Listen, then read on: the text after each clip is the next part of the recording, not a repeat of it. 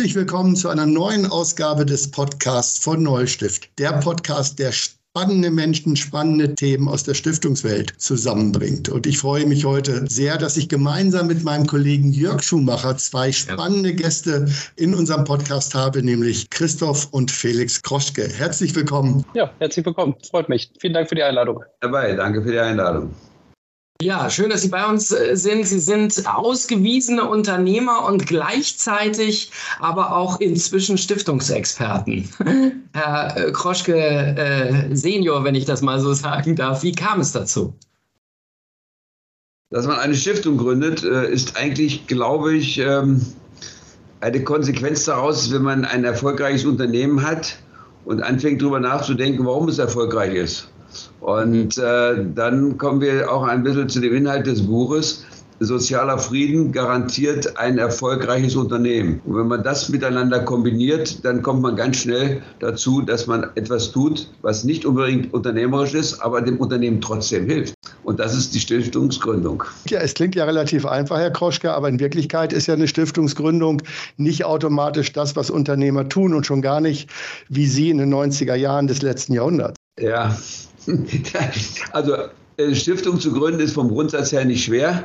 Ähm, man nimmt sich vielleicht eine Beratung dazu, einen Anwalt, der ein bisschen sich im Stiftungsrecht auskennt, der einen Vertrag aufsetzt, man, äh, aufsetzt, den man einreicht beim, äh, bei der Stiftungsaufsicht, äh, beim Finanzamt und äh, die prüfen das alles, ob das äh, dem gesetzlichen Grundlagen unserer Bundesrepublik Deutschland entspricht. Und wenn das alles entspricht, dann wird es genehmigt und dann kann man loslegen. Dann kann man seine Gedanken, ähm, die natürlich ein bisschen mit Geld unterlegt sein sollen, sonst kommt man auch nicht so richtig weiter, kann man freien Lauf geben. Und dann fängt man an, dann fängt man an zu lernen, Stifter zu werden. Den Weg, das zu lernen, habe ich verstanden. Jetzt ist es ja so, äh, Felix Kroschke, dass Sie das ja auch nicht nur zu, äh, zu Hause quasi im elterlichen Unternehmen gelernt haben, sondern wenn ich das richtig gesehen habe, ja sogar in Stiftungsrecht äh, promoviert haben. War das vorgegeben oder war das eine der Bedingungen Ihrer Familie, dass einer diese Expertise haben muss? Äh, nein, überhaupt nicht. Das war wirklich äh, in meinem Fall ein persönliches Interesse, was ich äh, hatte, weil das einfach ein sehr, sehr spannendes Segment ist. Ich habe ja auch in einem Bereich äh, letztlich äh, geforscht und promoviert, was mit unserer Stiftung per se gar nichts zu tun hat. Ähm, also das war äh, schon so ein bisschen ohne Kontext, was äh, die konkrete Stiftungsarbeit anbelangt. Ne? Und auch die rechtliche Seite, äh, weil ich ja im Stiftungsrecht halt unterwegs war, ist ja auch nur die halbe Wahrheit. Das ist ja einfach nur der Rahmen. Und das eigentliche Doing ist ja das, worum es geht und die stifterische Tätigkeit. Und das ist so ein bisschen wie auch in Unternehmen ja auch. Da muss ich mich auch an die Gesetze halten und an, ja genau, Recht und Gesetz, wie man so schön sagt. Aber das gibt ja den Rahmen vor. Und die eigentliche Wertschöpfung, die ist ja eine andere. Ich glaube, äh, Herr Christoph Kroschke, jetzt müssen wir äh, unsere Hörer und Hörerinnen noch mal kurz ins Boot holen, denn die kennen Sie natürlich jetzt nicht ganz so genau wie wir. Das heißt, Sie müssen uns kurz noch mal erklären, was macht Ihre Stiftung genau? Ja, wir sind, äh, das kam mit meinem Bruder zusammen. Ich habe die Stiftung zusammen ja mit meinem Bruder gegründet. Der ist also ist auch noch im Vorstand.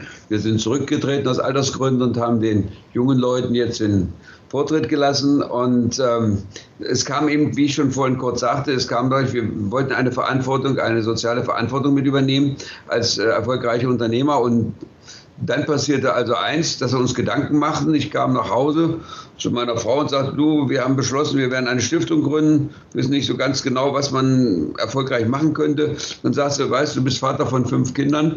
Damals waren es fünf, jetzt sind es sechs. Ähm, du, das wird eine Kinderstiftung. Und dann bin ich nächsten Tag in die Firma gegangen und gesagt, Klaus, wir haben den Stiftungszweck festgelegt, du hast nur ein Kind, dann passt das.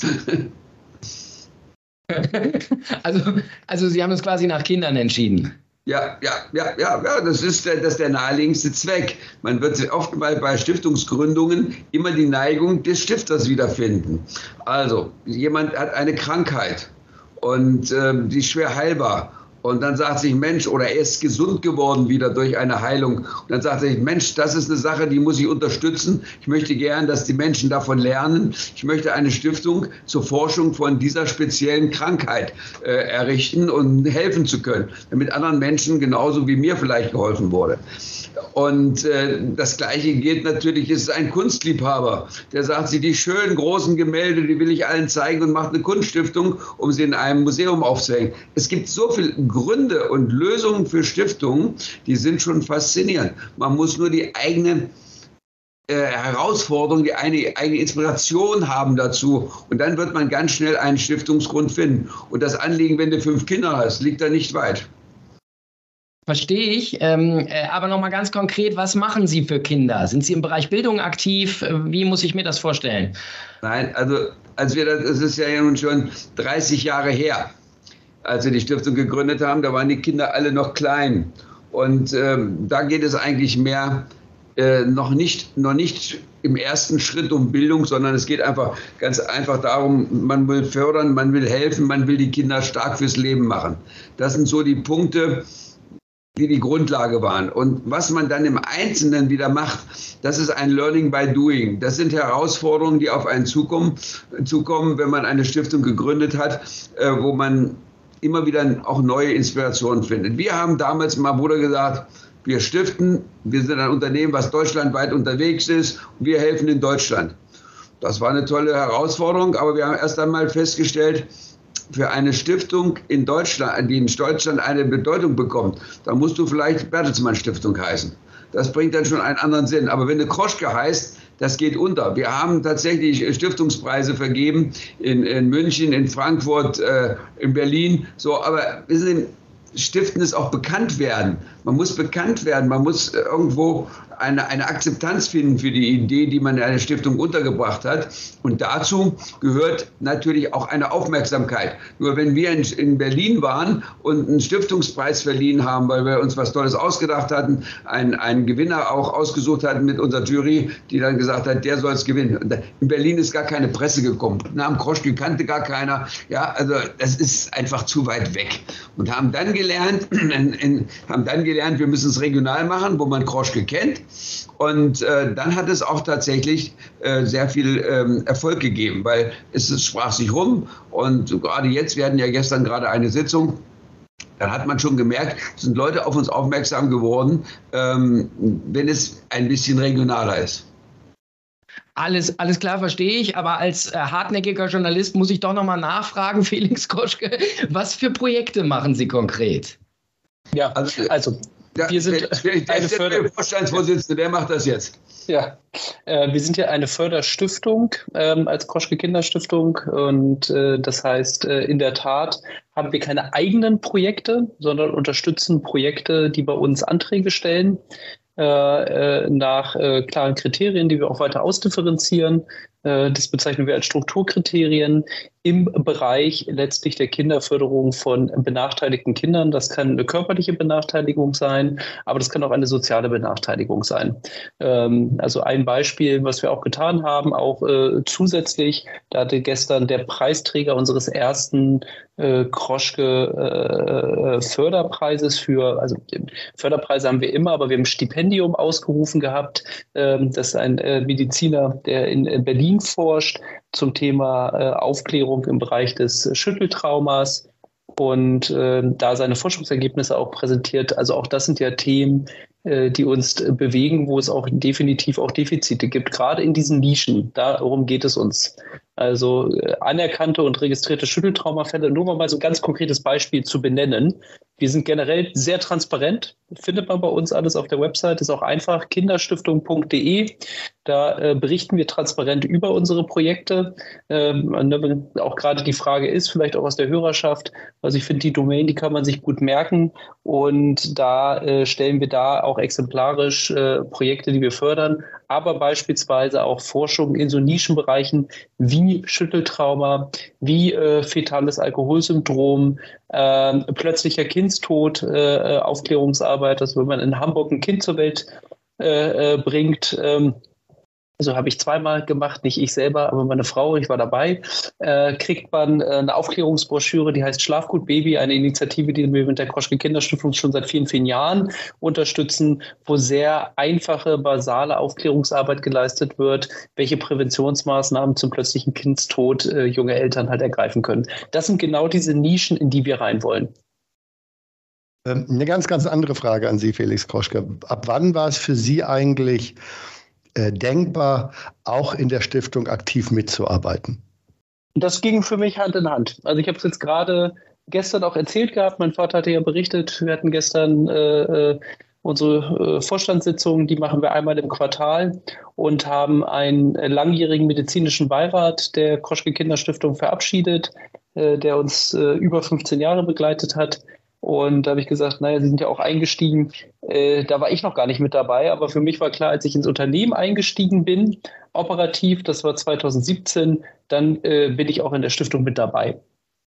Und ja, das war für mich ein, ein Hand-in-Hand-Thema. Und äh, das ist ja auch eine der klaren Thesen in unserem Buch, dass wir sagen, wenn du erfolgreicher Unternehmer bist, musst du dich über dein unternehmerisches Engagement auch gemeinnützig engagieren, und äh, diese These haben wir ausgeführt und da stehen wir halt auch hinter. Und genauso äh, war für mich dann auch klar, äh, bin ich in der Stiftung dann auch mit dabei. Ja, gut, und jetzt dass Sie mittlerweile als Vorstandsvorsitzender. Also dann auch, da bin ich auch sehr dankbar. Also ich habe gestern meine erste Sitzung in der Kroschke Kinderstiftung als Vorstandsvorsitzender geleitet. Also bisher äh, haben sich das immer die beiden Stifter, Klaus und Christoph Kroschke, in äh, turnusmäßigen Abständen aufgeteilt, alle zwei Jahre. Und jetzt bin ich das erste Mal quasi einer der Nichtstifter. Und das halte ich ja auch für richtig. Also ne, Stiftungen sind zwar, können, können konzeptionell auf ewig äh, existieren, aber de facto leben sie ja von den Personen, die dahinter stehen. Aber, aber Herr Koschke, nochmal zu dem Buch. Es heißt ja Anstiften, Anstoßen, Aufbauen. Auf der Rückseite ganz groß engagiert euch. Wer von Ihnen beiden hat die Idee gehabt, dieses Buch zu schreiben? Also auch da wieder, äh, wo es auch immer richtig und gut sein sollte, wurden wir angestoßen.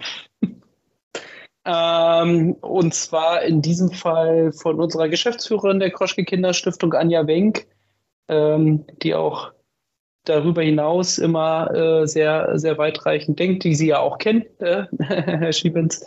Ähm, ja. Und die gesagt hat, wäre es nicht mal an der Zeit, jetzt auch zum 30-jährigen Stiftungsjubiläum, das feiern wir dieses Jahr äh, von der Kroschke Kinderstiftung, 30-jähriges Stiftungsjubiläum, äh, gleichzeitig eine Stiftungsrechtsreform, äh, die größte seit Bestehen des Stiftungsrechts äh, in der ursprünglichen Fassung im BGB in Deutschland, die ja zum 1.7. in Kraft getreten ist, äh, Nachfolgekonstellation. Also es gab zig Gründe zu sagen, wir müssen mal unsere Gedanken verschriftlichen und das machen wir jetzt. Aber normalerweise kommen müssen solche Gedanken ja auch greifen. Dann haben wir Workshops durchgeführt mit dem Moormann Verlag und der Verleger Sven Moormann äh, entstammt auch einer sehr unternehmerisch und sozial engagierten Familie ähm, und ist ja selber Vorstand der SDW, der Stiftung der deutschen Wirtschaft. Und der konnte so viel mit reinbringen, dass wir gesagt haben, ja, da formt sich der Gedanke aus, wir machen das.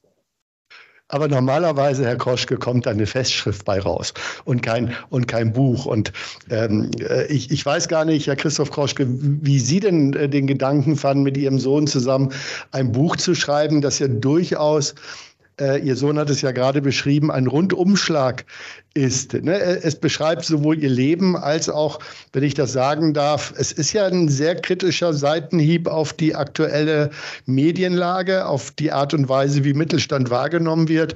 Ähm, wie war das für Sie? Äh, denn in dem Buch kann man ja deutlich lesen, Sie haben das ja nicht gemacht, um sich selber in Ruhm und Ehre zu bringen, diese Stiftung zu gründen, sondern es ist ja ein inhaltliches Anliegen. Und so ein Buch zu schreiben, ist ja mehr als nur ein inhaltliches Anliegen. Wie, wie standen Sie zu dem Gedanken? Äh, mein erster Gedanke, wieder, wieder ein Buch zu schreiben, war, ich habe vor 25 Jahren schon eins geschrieben. Und ähm, das war mehr ausgerichtet so auf die reine Stiftungstätigkeit, Arbeit, wie kann man es machen. Das Buch hieß Stiften mit Gewinn und äh, ein Unternehmer geht stiften. Wer war mein Vorbild? Kurt Körber.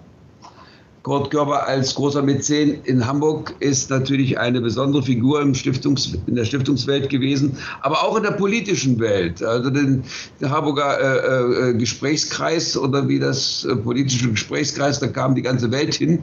Er hat alle möglichen Politiker eingeladen und hat äh, sehr aktiv auch versucht mitzugestalten als äh, Stifter. Und äh, als ich das so meinem Sohn sagte, sagte Vater, äh, das Ding ist ja schon 25 Jahre alt, müssen wir was Frisches machen. Ne? Und ähm, das war dann so, dann habe ich es mir auch mal wieder lange nicht mehr angeguckt gehabt, habe ich es mal wieder angeguckt und habe gesagt, der hat schon recht. Allerdings musste ich, musste ich selber sagen, weil mir alles nicht mehr so präsent war, was ich da mit reingeschrieben habe, ähm, es sind noch Dinge, die sich nicht geändert haben in den 25 Jahren, die da drin stehen. Äh, das ist, äh, ist, ist, ist vielleicht manchmal ein bisschen sogar erschreckend. Vielleicht auch ein bisschen der Ansatz gewesen zu sagen, wir müssen hier ein bisschen mehr auch nochmal auf das Thema eingehen. Warum hat sich eigentlich nichts geändert? Ja, warum hat sich eigentlich nichts geändert? Die Welt vor 25 Jahren hat einfach mehr oder weniger gleiche Probleme, gleiche Situationen gehabt und nicht in allen Dingen, aber in einigen waren schon vergleichbar zur heutigen Situation. Und das hat mich so ein bisschen traurig gemacht. Und, und auch dann die Ansätze so ein bisschen in der derzeitigen politischen Lage mal versuchen, äh, Aspekte zu bringen, dass eine Stiftung, natürlich äh, Kinderstiftung im Vordergrund, aber auch eine Stiftung äh, eine Verantwortung haben kann, sozialpolitische Verantwortung haben kann, wo man mal darauf hinweisen muss, dass die Politik hier und da nicht die geeigneten Führer für so etwas manchmal sind. Da kann eine Stiftung einfach ein bisschen, ja, wie Sie können sagen, sie, sie kann unabhängig sprechen. Wir brauchen hier keine äh, äh, Leute, die uns sagen, was am nächsten Tag in dieser Welt passiert, sondern wir haben eigene Ideen, die wir bekunden. Wenn ich einen Politiker heutzutage höre, dann ruft er also erstmal sein, sein Institut an, was er sagen soll. Äh, was ist die Meinung, dass er wiedergewählt werden soll? Das ist eigentlich zu wenig. Das ist zu wenig. Man muss kritischer sein. Als Politiker muss man viel, viel kritischer sein und muss nicht nur darauf hören, dass man wiedergewählt wird, sondern man muss wiedergewählt werden, wenn man das Richtige sagt und nicht nur auf, auf irgendein Institut hört, was sagt, die Meinungsumfrage hat ergeben. Da äh, ist so ein bisschen die Kritik, denke ich, auch in unserem Buch drin zu sehen. Mhm. Herr Groschka, absolut richtig. Das ist sicherlich ein Punkt, der sich vielleicht über die Jahre entwickelt hat. Aber wenn Sie sagen, da gibt es auch Dinge, die haben sich seit 25 Jahren nicht verändert. In der Stiftungslandschaft, so verstehe ich das jetzt. Können Sie ein Beispiel geben? Was ist dann noch so, so ein Punkt, wo Sie sagen, also das ist ja irre, dass sich da überhaupt nichts getan hat? Also, was die Politik nicht begriffen hat, dass die Stiftung eine wahnsinnig gute Ergänzung ist für soziales Handeln.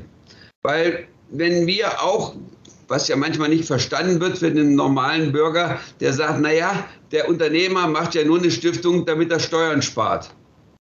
Äh, das ist natürlich eine vollkommen falsche Aussage und die, äh, die Politik denkt anscheinend auch nur so.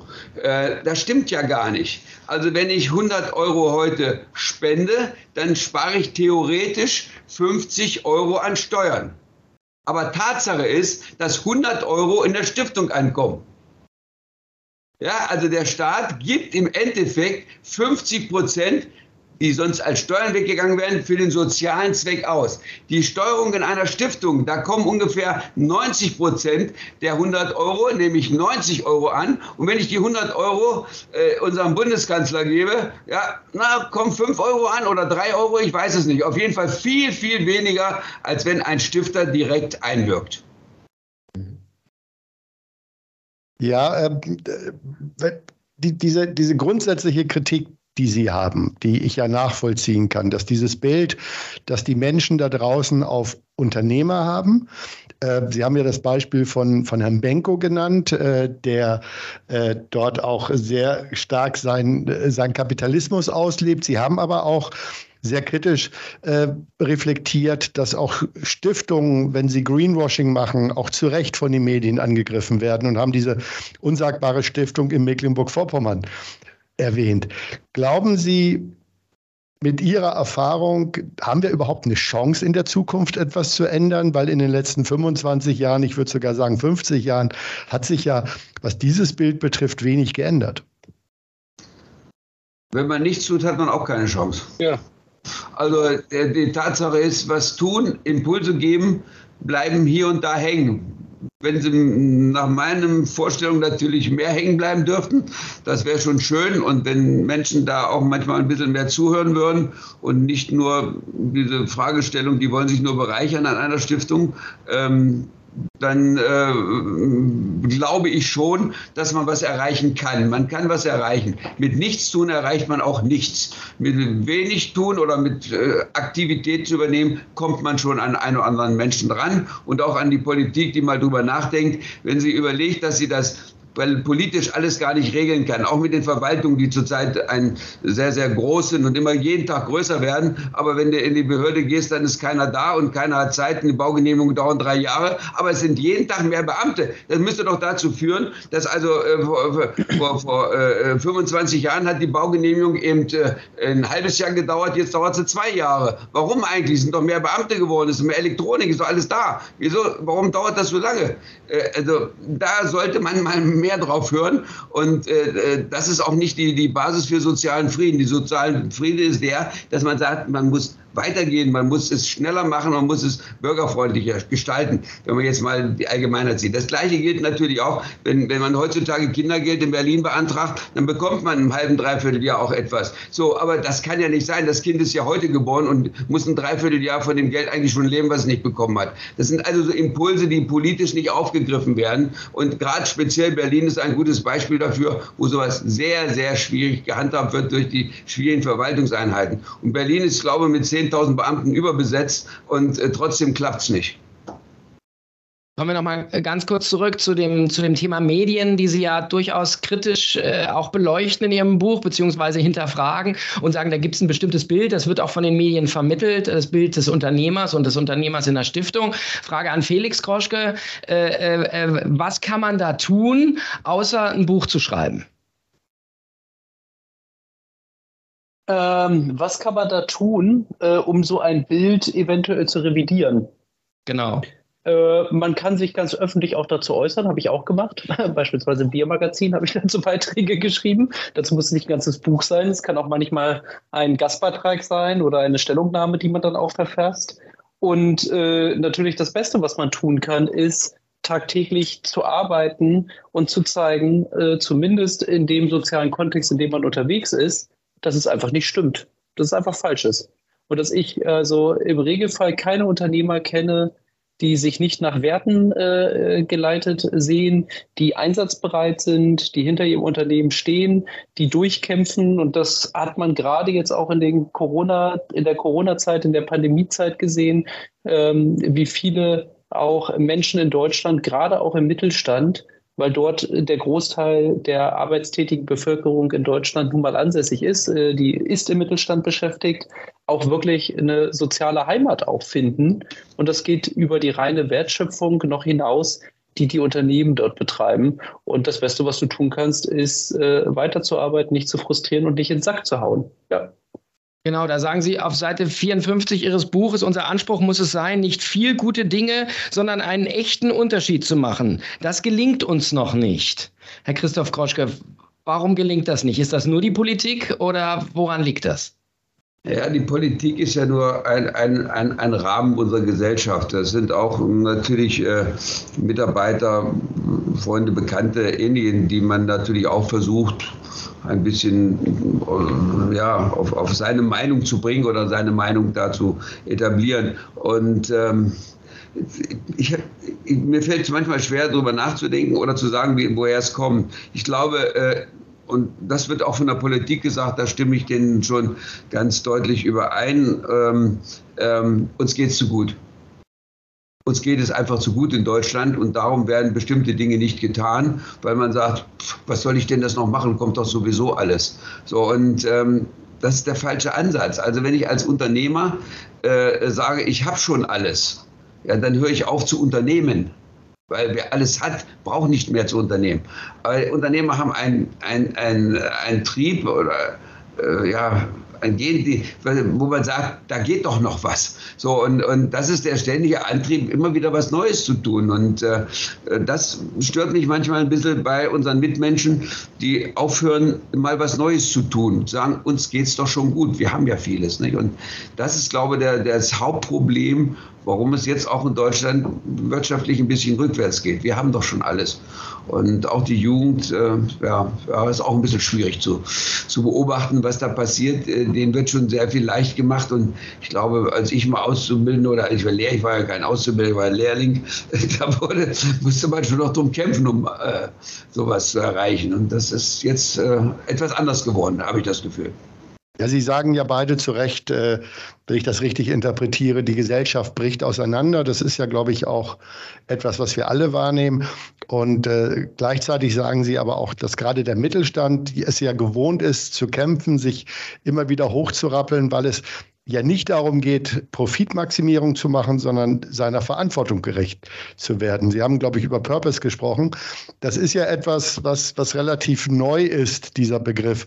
Ähm, glauben Sie, dass sich das in der nächsten Generation auch weiterträgt? Also der Begriff ist neu, äh, die Gedanken dahinter überhaupt nicht. Ähm, äh, ne, es klingt einfach nur, sage ich mal, ja, gut, ist jetzt ein englischer Begriff, deswegen kann er nicht neudeutsch sein, aber dass sich Leute und Unternehmen fragen, warum mache ich etwas? Und genau das sollte ja eine Stiftung auch. Äh, und das ist ja das, worüber wir explizit auch schreiben. Es geht ja nicht nur darum, dass man irgendetwas tut. Aber wenn man es dann angeht, dann mach es auch substanziell und dann mach es auch richtig und dann mach es äh, äh, auch mit voller Überzeugung. Und so sollte man Unternehmen führen, aber so sollte man auch Stiftungen oder stifteres Engagement, wenn man es denn für sich äh, in Anspruch nehmen will, sollte man auch mit diesem Anspruch auch rangehen. Ich nehme Ihr Buch so wahr, dass Sie beide sagen, äh, Mittelstand, Unternehmer, engagiert euch. Also ich, Ihr Buch ist ja tatsächlich äh, auch zum Anstiften gedacht. Also tatsächlich, dass auch andere ähm, sich ihrer Verantwortung äh, gerecht werden und, und ihrer Rolle auch in der Gesellschaft gerecht werden. Was sagen Sie denn anderen Unternehmern, wenn die sagen, ah, Stiftung, das äh, wäre ja nochmal zusätzlich Arbeit. Ich bin ja froh, dass ich meinen mittelständischen Betrieb über, über den Winter bringe. Was ist, was ist Ihr Hauptargument, äh, vielleicht Herr Christoph Kroschke, nach diesen 30 Jahren, wo Sie schon Stiftungserfahrung gesammelt haben? Warum soll sich das jemand antun? Trotz der Bürokratie, trotz der Kritik in der Öffentlichkeit? Vielleicht ist die Stiftung manchmal der Ausweg zur Bürokratie, weil wenn man dann nur das Unternehmerische betreibt, äh, ähm, ist das vielleicht nicht der Ausweg. Ähm, nur Unternehmer sein, ja, gibt es viele, viele äh, Kollegen im Mittelstand, die so denken und die auch die Meinung vertreten, ich zahle doch Steuern und das Rest soll der Staat machen. Das heißt, wo kommen wir eigentlich her? Wo kommt die Stiftung her? Die Stiftung kam daher, weil äh, ein, ein Unternehmer, äh, nehmen wir mal Krupp, Krupp Stiftung, damals äh, tatsächlich ihren Arbeitern Wohnungen geschaffen hat, Sozialwesen geschaffen hat, äh, Unterbringung geschaffen hat. Alles das nachdem dann irgendwann mal Steuern gezahlt wurde und die Unternehmer sagten, ja, das macht doch der Staat. Wir haben durch unsere Steuerzahlung haben wir die Verantwortung übertragen an den Staat, an die Politik. Und das, glaube ich, ist nicht richtig. Die Verantwortung ist für alle Unternehmer geblieben, ähm, nur viele verstecken sich hinterm Steuerzahlen und das ist falsch. Sondern sie sind ja auch sehr erfolgreich in ihrem Unternehmen ähm, weil sie eben ein bisschen über den Tellerrand gucken und äh, arbeiten. Äh, und darum ist die Stiftung ein, ein, eine, eine sofortige Entdeckung. Wenn du über den Tellerrand kommst, siehst du, da gibt es noch mehr als das Unternehmen. Und das heißt dann, da muss ich was tun, da muss ich helfen und mir mal auch ähm, den Kopf vom reinen Unternehmer ein bisschen frei machen. Wenn man in der Stiftungsarbeit drin ist, hat man nicht den Kopf beim Unternehmen. Das ist dann schon äh, Erfahrung, die man sammelt. Und wir haben ja viele Experten, die wir immer wieder dabei haben in der Stiftung. Man lernt auch eine Menge dabei. Man lernt wirklich eine Menge. Und wenn das um Kinder geht und du hast, du hast eben äh, äh, in der Zwischenzeit äh, äh, sieben Enkelkinder, ja, und äh, dann kommt das Gleiche alles nochmal auf einen zu. Ja, und äh, das ist dann eigentlich schon schön, wenn man da nicht nur das Unternehmen sieht. Also eine klare Horizonterweiterung. Sie haben aber auch, äh, Felix Kroschke, geschrieben, dass Stiftungen viel agiler agieren können und auch dorthin gehen können, wo der Staat einfach viel zu lange braucht, also in, in die Nische hinein. Sie haben unter anderem die NCL-Stiftung erwähnt.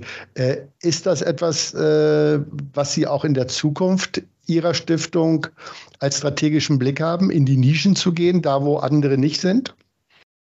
Ja, also das ist genau unser Anspruch. Da wollen wir hin und das wird immer anspruchsvoller, auch glücklicherweise, weil äh, auch dort sich die Welt zu Glück, und das ist ja der Appell auch unseres Buches, weiter professionalisiert. Das heißt, man muss noch sorgfältiger sein in der Auswahl der Projekte, die man unterstützt. Und man muss noch strenger sein, was die Strukturkriterien anbelangt in der Auswahl geeigneter Projekte. Und da ähm, das wird immer unser Anspruch sein, als vergleichsweise kleine Stiftung. Also wir sind ja mittelständisch groß, auch als Stiftung, äh, mit einem Fördervolumen jährlich von 300 bis 350.000 Euro. Und damit wollen wir den größtmöglichen ja, Impact äh, erreichen. Stichwort. Und das kann man auch, wenn man halt gerade in die Nischen geht. Stichwort Geld nochmal zum Abschluss. Als Abschlussfrage es ist in der Branche immer wieder äh, ein offenes, äh, mehr oder weniger Geheimnis, ähm, dass man sich immer wieder die Frage stellt, und das tun Sie auch in Ihrem Buch, ähm, muss man nicht Stiftungsvorstände auch angemessen bezahlen? Ähm, wie ist Ihre Haltung dazu, Herr Christoph Kroschka? Äh, wie, wie, wie im Unternehmen. Das muss angemessen sein, ist ganz klar. Man geht aber natürlich immer mit jeder Mark, die man der Stiftung entzieht, auch über, wir mal, es gibt sicherlich Stiftungen, die schon über äh, viele Jahrzehnte, wo der echte Stifter schon weg ist, nicht mehr so ganz sorgfältig mit den Gehältern umgeht. Das kann ich nicht beurteilen, aber ich habe es schon einmal gesehen. Da habe ich gesagt, das entzieht natürlich dem Stiftungszweck Geld. Und das, denke ich, muss auch der, der, der Mitarbeiter, der Vorstand einer Stiftung auch im Auge behalten. Das ist ja auch das Gegenargument im Grunde, ne? dass man sagt, das ist alles Geld, das dann nicht für die Projekte zur Verfügung so steht. Ist das. Ne? So ist das. Es muss angemessen sein. Es darf nicht zu wenig sein, aber es darf auch nicht, sagen wir mal, ähm, wie in der Wirtschaft damit gehandelt werden. In der Wirtschaft sage ich mir, okay, das Unternehmen läuft besser, es geht alles toll, tolles Produkt, alles wunderbar. Dann kann man dem Mitarbeiter auch natürlich mehr anbieten. So, in einer Stiftung nimmt man es einfach dem Stiftungszweck weg. Es muss angemessen sein, aber eben mit einem, ja, mit einem genauen Auge drauf schauen.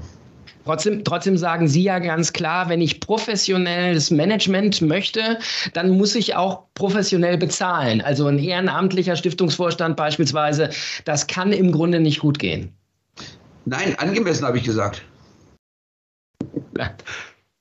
So, dank, danke für diesen tollen Podcast an Sie beide. Die aller, allerletzte Frage jetzt aber wirklich. Ähm, was ist Ihr Appell an andere Unternehmer? Mögen Sie beide ein kurzes Statement, eine Aufforderung an andere Unternehmer in unserem Lande äh, vielleicht mal formulieren? Ich, ja. ich denke vielleicht, äh, Herr Christoph Kroschke, mögen Sie anfangen? Äh, Stiftungen gründen, äh, Dinge übernehmen, die andere nicht tun und äh, sich nicht äh, hinsetzen und sagen, mir geht's doch gut, warum soll ich noch was tun, damit es anderen auch gut geht oder geholfen werden kann. Also das ist eine Herausforderung, die mir seit 30 Jahren Spaß macht und ich habe es gern gemacht und ich würde es auch nicht vermissen. Also ich würde es vermissen, wenn ich es nicht mehr machen würde. So, ja, also das, äh, ich mache es ja weiter, nur nicht mehr in der operativen Tätigkeit, jetzt was Felix übernommen hat. Ähm, äh, aber ich will, bin immer gern noch dabei, genau wie in meinem Unternehmen. Das Unternehmen leite ich auch nicht mehr, das machen meine Söhne. Und äh, dann ist es so, dass dass es mir aber Freude macht, noch dabei zu sein und auch noch mal ein bisschen hinzuhören, was passiert da eigentlich. Gute Überleitung. Wie sieht das der Junior? ähm, also ich würde jedem raten, erstmal Wert überhaupt Unternehmer, unternimm was. Das kann ja unterschiedlich groß, unterschiedlich klein sein. Übernimm Verantwortung. Das Beste ist, wenn du schon mal Verantwortung im Unternehmen und für die Menschen äh, übernimmst und nicht jeder muss eine Stiftung errichten. Also auch das haben wir ausgeführt in unserem Buch gesagt, wenn man es macht, und, und, das hatte ich eben gerade auch schon gesagt, dann mach es vernünftig, dann mach es substanziell und nicht so ebenso. Sein Unternehmen führt man ja auch professionell. Und wir würden jeden auffordern, sich zu engagieren, aber das muss ja nicht in der eigenen Stiftung sein. Das macht erst dann Sinn, wenn man gewisse Strukturen gewährleisten kann und ähm, eine gewisse Professionalität auch schafft. Und das versuchen wir ja gerade auszuführen auch. Aber engagieren muss sich jeder und äh, ich kann nur zum Unternehmertum auffordern. Und äh, ja, wir sind keine politischen Wesen, politisch sehr unabhängig, aber ich kann immer nur davor warnen, die falschen Parteien zu wählen. Schönes Schlusswort, glaube ich. Äh, lieber Herr Christoph Kroschke, lieber Herr Felix Kroschke, herzlichen Dank für dieses sehr, sehr spannende Gespräch. Und ähm, ja, vielen Dank äh, und wir drücken in die Daumen für die Zukunft, für das Unternehmen und natürlich auch für die Stiftung und hoffen, dass sich was bewegt in der Stiftungslandschaft, oder Andreas? Ja, und ich glaube, dass Sie mit dem Buch schon einen großen Anstoß gegeben haben. Viel Erfolg im Verkauf und schön, dass Sie sich die Zeit genommen haben. Vielen Dank. Dankeschön.